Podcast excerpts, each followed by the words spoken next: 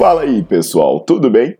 Bem-vindos ao Fitcast, Fitness com Cérebro. Eu sou Paulo Gentil, doutor em Ciências da Saúde, autor de best-sellers sobre emagrecimento, hipertrofia. Eu sou professor e pesquisador. Este canal foi feito especialmente para quem gosta de cuidar do corpo, mas não descuida da inteligência. Aqui a verdade é dita com evidências científicas, doa a quem doer. Não esqueçam de seguir o canal e divulgar. E também eu convido vocês para olhar os links na descrição do canal para ver as minhas aulas, meus livros e também me buscar nas redes sociais.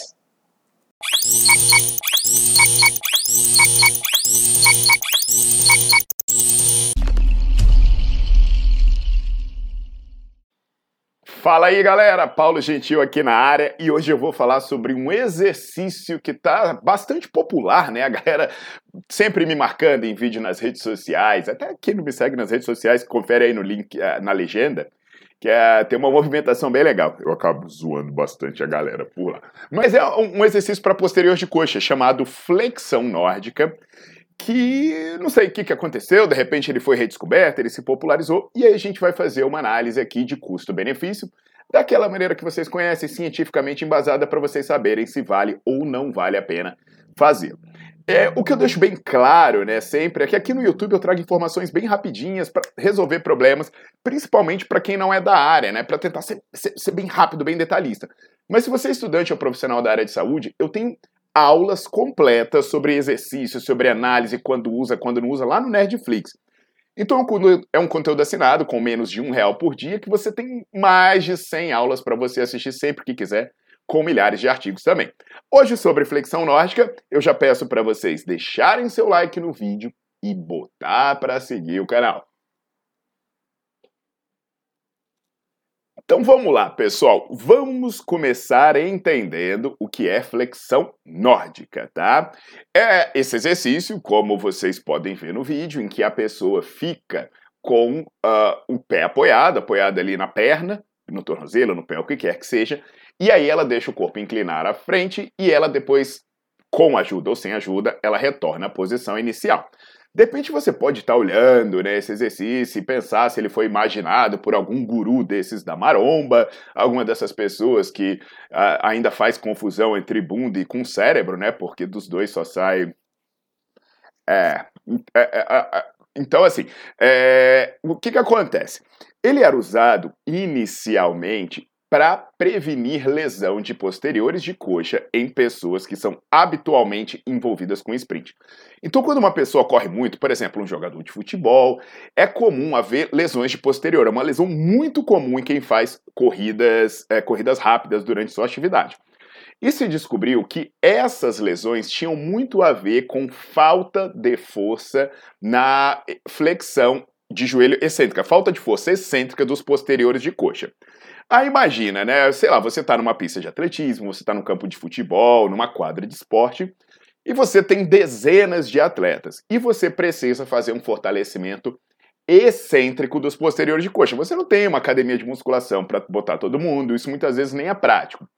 Então começou a usar no próprio ambiente de treino a flexão nórdica, porque aí você faz uma ação excêntrica dos posteriores de coxa e você consegue fortalecer.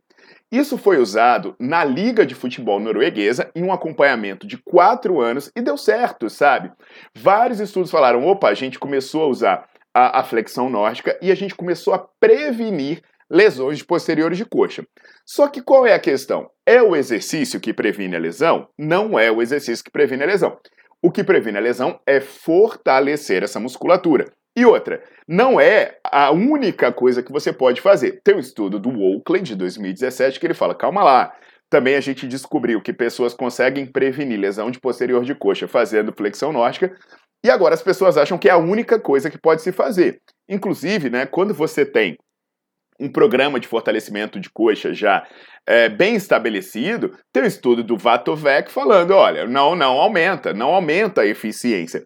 Então não é que você é obrigatório a fazer, é, não é obrigatório fazer, você não é obrigado a fazer para prevenir lesão, mas se você não tem outros recursos e você não está fazendo um bom fortalecimento de posterior, você vai, vai, é uma boa ideia você inserir. Sobre posterior de coxa, né, eu tenho alguns vídeos aqui falando sobre o stiff, depois vocês conferem no meu canal, é o vídeo falando sobre como fazer, sobre a questão da análise de segurança e eficiência, e o vídeo também perguntando sobre é, fazer com joelho estendido ou joelho flexionado.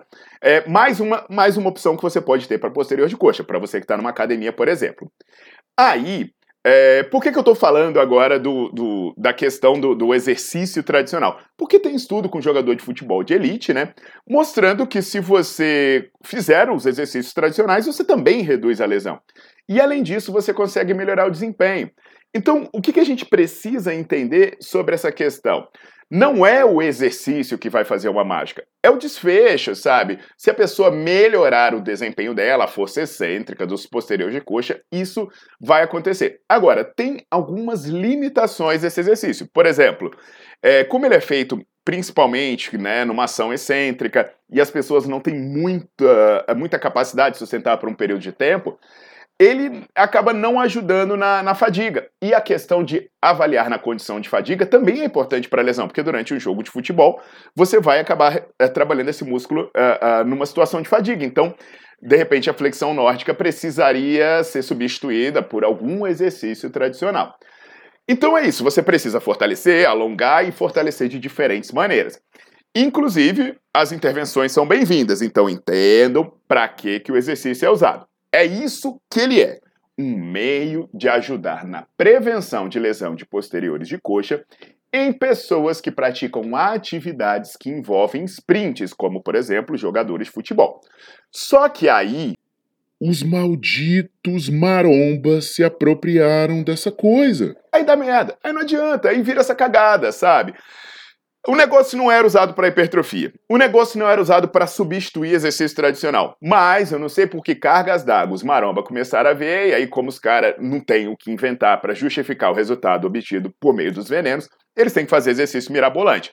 Aí parece, né, que virou um negócio de, de, de pagar a bunda lelê pela academia, ou então aquele filme antigo do Ace Ventura, lembra? Quando o cara resolve, re, resolve conversar com, com o bumbum? Então, é, eu acho que esse é o treinamento que a galera tá fazendo. Perceba o seguinte, ah, o que, que exercício faz? Flexão de joelho. Só que ele faz uma amplitude relativamente pequena de contração.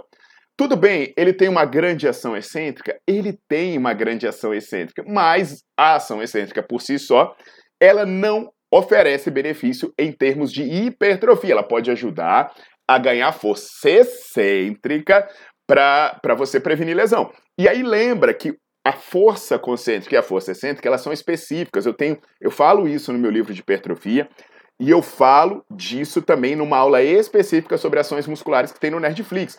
Fazer ação excêntrica não é uma grande vantagem.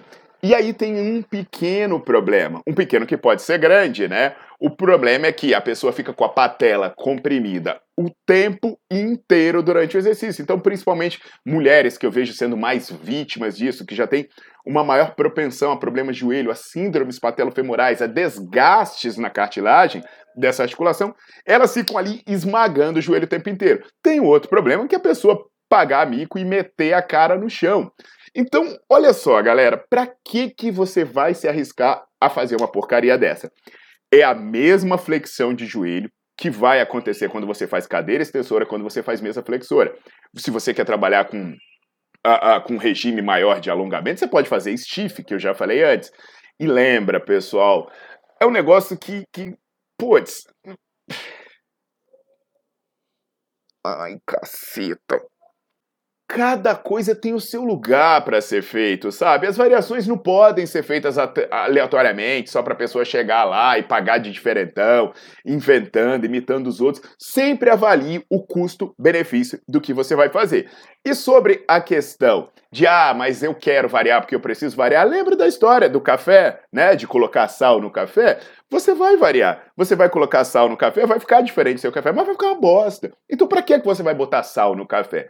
Use as coisas com inteligência, pensando no custo-benefício, tá bom? Mais informações sobre exercícios de membros inferiores, olhem as aulas no Nerdflix.